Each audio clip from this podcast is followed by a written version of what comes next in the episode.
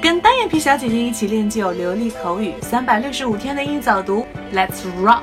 爱过又失去了，总胜过完全没有爱过吧。It's better to have loved and lost than never to have loved at all. At all, at all，记得跟读。下期继续，点赞。Thank you for listening, and I'm Maggie Tao. 单眼皮小姐姐会在未来给大家带来更多的早读的内容哦，一定要锁定我的频道。如果你想要免费学习旅游口语、美剧口语，还有等等相关的零基础的音标口语的话呢，在这个月赶紧加入我们的微信群，私信我的微信三三幺五幺五八零，就可以得到很多的免费课程，还有我们海量的学习资料，一共三百句哦。